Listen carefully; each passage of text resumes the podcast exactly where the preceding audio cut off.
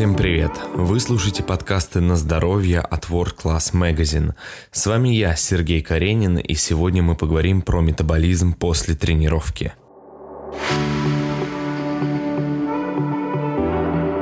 Приходя в спортзал за тем, чтобы сжечь съеденные калории, нужный результат вы получаете не только в то время, пока активно двигаетесь. После завершения тренировки уровень метаболизма остается высоким до двух дней. После тренировки организм, как правило, продолжает сжигать калории в ускоренном режиме, даже если за нагрузкой последовали мягкий стрейчинг, массаж и даже прием пищи, которые действуют на нас расслабляюще и возвращают в состояние покоя. Этот процесс был назван Afterburn Effect или дожигание калорий, а измеряют его с помощью показателя, называемого EPOC – Excess Post-Exercise Oxygen Consumption. Речь идет о более объемном, чем обычно потреблении кислорода организмом. Эпок – это своего рода кислородный долг, а именно разница между количеством кислорода, потребляемого в состоянии покоя и после активного движения. Во время тренировки организм не получает столько кислорода, сколько ему нужно, чтобы произошло окисление всех продуктов обмена, которые образуются в ходе мышечной работы. Возврат этого долга как раз и происходит после тренировки. Выделяют две части кислородного долга. Возврат первый происходит очень быстро, в течение примерно полутора минут. За это время организм пополняет запасы кислорода, израсходованные во время тренировки. Кроме того, первая часть долга связана с восстановлением запасов энергии через синтез АТФ, который является основным источником энергии для клеток. Вторая часть долга возвращается за счет доокисления лактата, выделенного мышцами. Работа в анаэробной пульсовой зоне приводит его к накоплению, и это заимствование ресурсов у организма, который не может сразу же утилизировать лактат в таком количестве. Чтобы отдать вторую часть долга, уходит гораздо больше времени. Повышенное потребление кислорода связано с ускорением метаболизма. Пока закрываются долги, расход калорий выше, чем на уровне базового обмена. И происходит это до тех пор, пока организм не восстановится.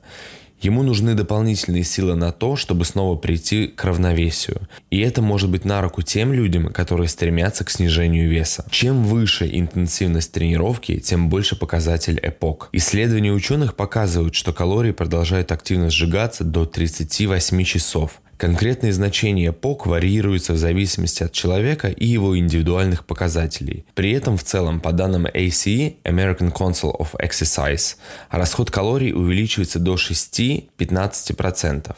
Стоит взять на заметку тот факт, что кислородный долг обычно выше у людей, которые в фитнесе недавно. Чем менее тренированный человек, тем дольше его организм восстанавливается после нагрузки. У людей с большим опытом в фитнесе восстановление проходит быстрее, при этом кислородный долг меньше, так же как и расход калорий после занятий. Считается, что лучше всего для повышения ПОК влияют упражнения full body, вовлекающие все основные группы мышц.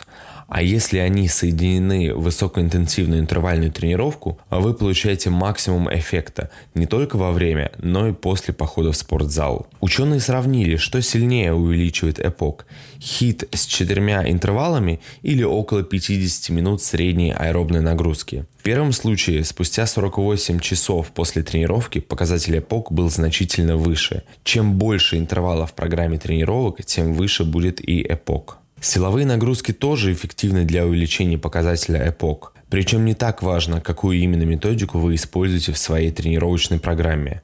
Ученые сравнили, как на эффекте дожигания калорий сказывается выбор в пользу круговых силовых тренировок и предварительного утомления. Оказалось, что оба варианта позволяют ускорить метаболизм и повысить расход калорий. Что более существенно, так это уменьшение времени отдыха между упражнениями или вовсе отсутствие перерывов. При такой тактике эпока еще выше, однако злоупотреблять этим работой на истощение не следует. Судя по исследованиям, кардио проигрывает высокоинтенсивным интервальным тренировкам и силовому тренингу в том, как после тренировки повышается эпок. Ученые выяснили, что после такой нагрузки в течение 45 минут организм сжигает на 12 калорий больше, чем после 45-минутного кардио. Однако и у него есть свои преимущества. У силовой работы или хит – больше противопоказаний. Они доступны не всем, в то время как кардио легче адаптировать под свое состояние здоровья, выбирая разные направления тренинга и регулируя ЧСС.